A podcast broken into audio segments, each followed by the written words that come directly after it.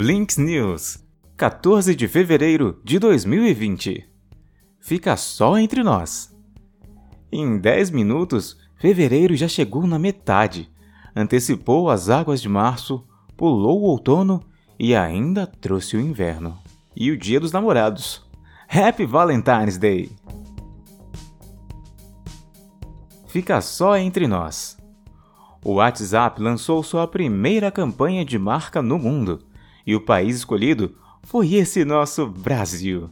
O vídeo chamado Fica Só Entre Vocês é baseado em uma história real de carnaval. Alô, Bloquinhos, tô chegando! São dois membros de escolas de samba rivais que em público mostram hostilidade um com o outro. Mas quando o barracão de um deles pega fogo, o adversário junta a comunidade, através do WhatsApp, para doar materiais para o desfile do Frenemy, com requinte melodramático no tom para emocionar, usando frases tipo rivais em público, amigos no privado. A empresa abre o jogo sobre a preocupação das pessoas com a privacidade do serviço. De quebra, dá uma cutucada no rival Telegram, que sofreu invasão em conversas de figuras públicas que você sabe quais são. Soberano Poucas coisas na vida são tão unânimes como o WhatsApp. Até sua avó usa, e ele está instalado em 98% dos smartphones brasileiros. Nesta semana, o aplicativo bateu a marca de 2 bilhões de ser humaninhos pelo mundo. Há dois anos, éramos 1 bilhão e meio. Nem tudo são flores. O desafio atual tem sido combater fake news que desgastam bem sua imagem. Para isso, não basta ser Zuckerberg. É preciso mudar a mentalidade dos queridos parentes que recheiam um grupo da família com notícias super verídicas. Ame-o ou deixe-o. Um levantamento feito pelo Mobile Time mostrou que 8% dos brasileiros têm o iFood na sua tela principal. Quem não ama o Delivery 3.0? Talvez os restaurantes pequenos. Nessa semana, muito se falou sobre uma reportagem da BBC que mostrou o que os aplicativos têm feito a estabelecimentos menores. De acordo com a matéria, os aplicativos de entrega estão levando eles à falência. As principais queixas dos empreendedores são que não conseguem lutar com as promoções malucas, do tipo compre um lanche e ganhe outro, e descontos constantes oferecidos nas plataformas.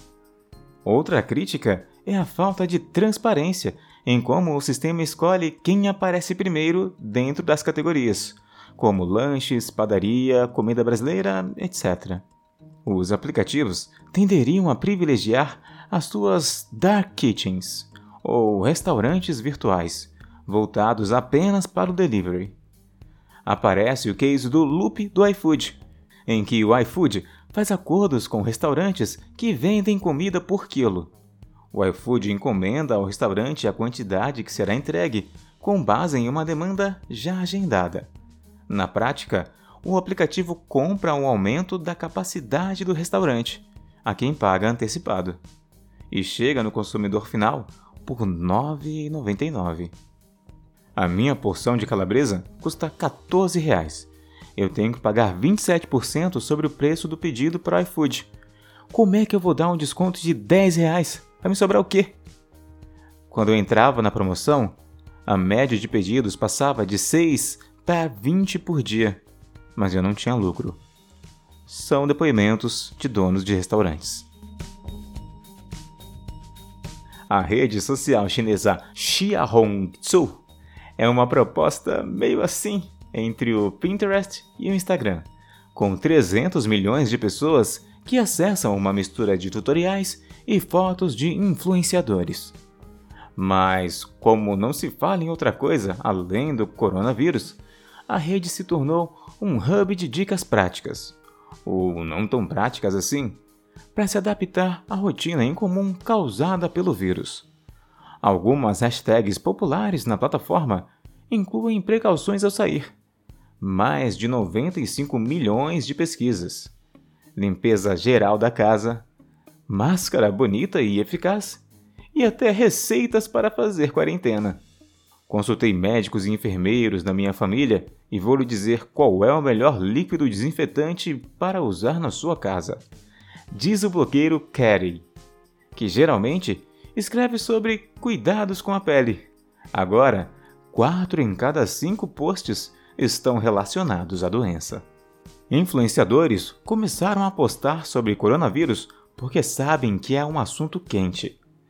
Desde que usar máscara se tornou dia a dia, o povo da moda e da beleza está dando dicas para este acessório facial, como posts de maquiagem para o coronavírus com um batom e uma base à prova de manchas, que não marcam a parte interna da máscara. Os tutoriais de maquiagem dos olhos estão em alta, porque é a única parte do rosto que fica visível. Tornou-se também um foco de práticas duvidosas. Um vídeo mostra como fazer uma máscara com uma toalha de papel e dois elásticos de borracha, ou como tricotar uma, nenhuma das quais faria qualquer coisa para proteger. Resumindo, os chineses estão sedentos por conteúdo de coronavírus e os influenciadores estão surfando a onda.